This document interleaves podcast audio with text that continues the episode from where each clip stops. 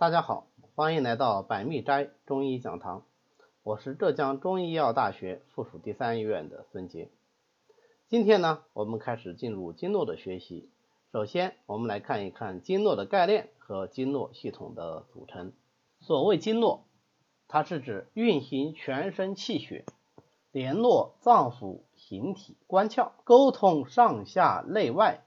调节体内各部分的一种特殊的通道，是人体结构的重要组成部分。这个是教材上给出的经络的基本概念。这个概念应该说还是呃比较合适的。但是我们要注意几点啊，经络它是一个通道，而不是一个管道。什么意思呢？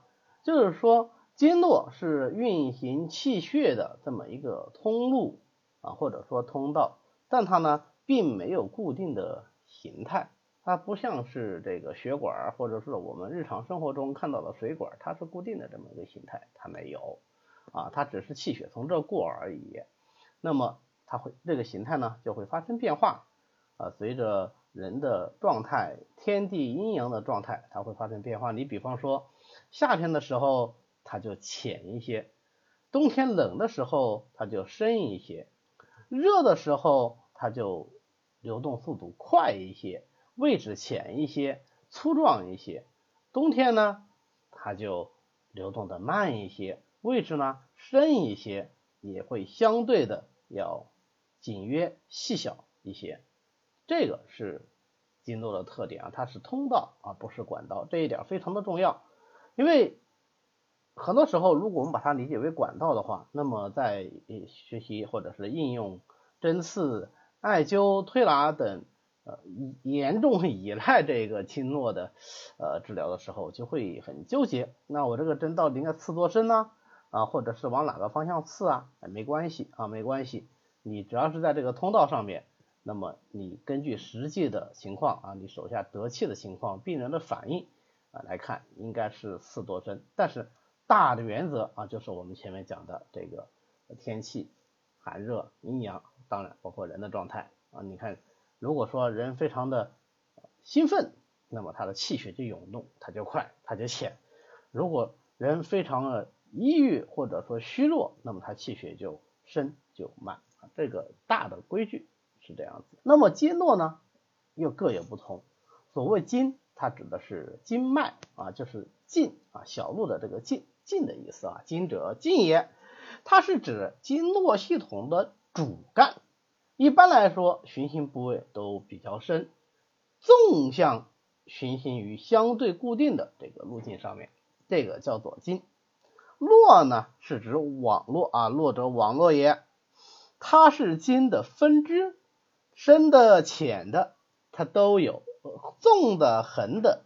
也都有啊，叫深浅皆有，纵横交错，网络全身。那么经脉和络脉结合在一起呢，啊，就形成了一个分布在全身各个地方的经络系统。那么这个经络系统主要由哪些成分来组成呢？首先当然就有经脉和络脉，然后呢还有它的连属部分。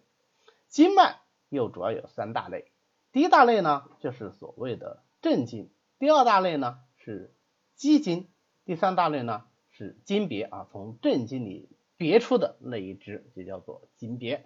络脉呢就有别络、有浮络、有孙络啊等等这种区别。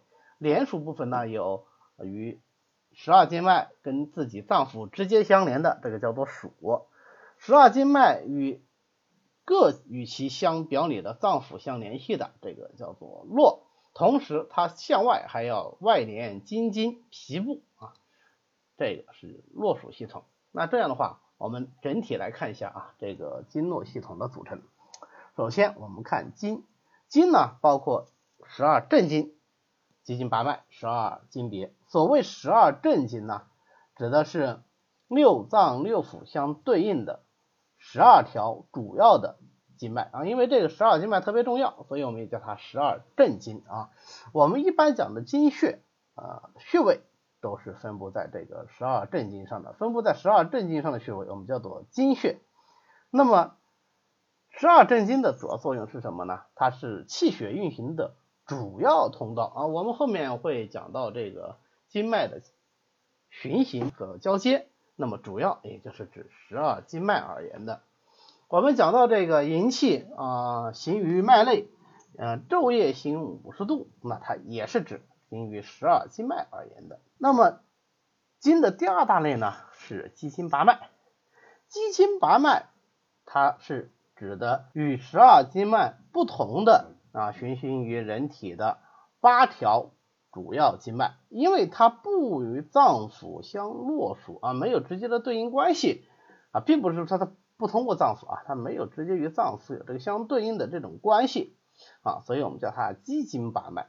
这个奇经八脉的主要功能呢是统帅、联络和调节十二经脉。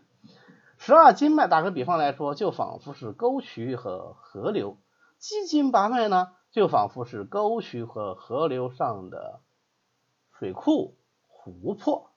那么当十二经脉里面的气血充盈的时候，它冲溢而出，就灌注于奇经八脉啊。当十二经脉气血相对不怎么充盈的时候，奇经八脉的气血呢，又会反过来帮助十二正经啊，它有一个调益气血的作用在里头。奇经八脉呢，是基本上没有穴位的，没有自己经脉上的穴位的，只有两条经例外，就是任脉和督脉啊。任督二脉是有经穴的。呃，其他的六条奇经八脉都没有这个穴呃穴位，所以我们把有穴位的这十二条正经和任督两条奇经合在一起，我们叫十四经啊。这十四经是有经穴的。那么第三个呢是十二经别，十二经别是指从十二经脉里面别出来的正经，说起来是十二经别。但实际上啊，因为有的时候一条经它不只有一个别出，它可能有一别、二别、三别啊，它可能不止一条。所以如果你一定要去数呢，它可能不止十二条。但是我们一般就称它为十二经别，不管你这条正经是别出了几条经别啊，都算一条，合在一起十二经别。那么这三个呢合在一起，我们把它叫做经脉。络脉呢，主要是。包括十五个别络，别络是指从表经到里经，或者从里经别出到表经，以加强表里两经在体表的联系啊，这个叫做别络。那么我们十二正经相互表里，于是呢就有十二个别络，对吧？再加上任脉、督脉和胃之大络，一共就是十五别络。那么除了十五别络以外呢，还有孙络和浮络。所谓孙络啊，子孙的孙，那当然非常小的，它就是指细小的络脉。所谓浮络呢，它指的是浮现于体表的络脉啊，就是我们肉眼能够看得到的这些络脉啊。有时候你看，我们看手掌上啊，有时候呃大腿内侧啊，你可以看到有一些细小的啊这种。红色或者紫色的这个络脉，哎，这个它就是所谓的浮络。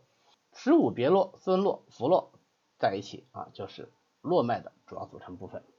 那么除了经和络以外，还有内外的连属，在内叫做内属脏腑啊，十二经直接就络属到相应的脏腑上啊，这个叫做内属五脏，呃，内属脏腑。那么向外呢，它要连于十二经经与十二皮部。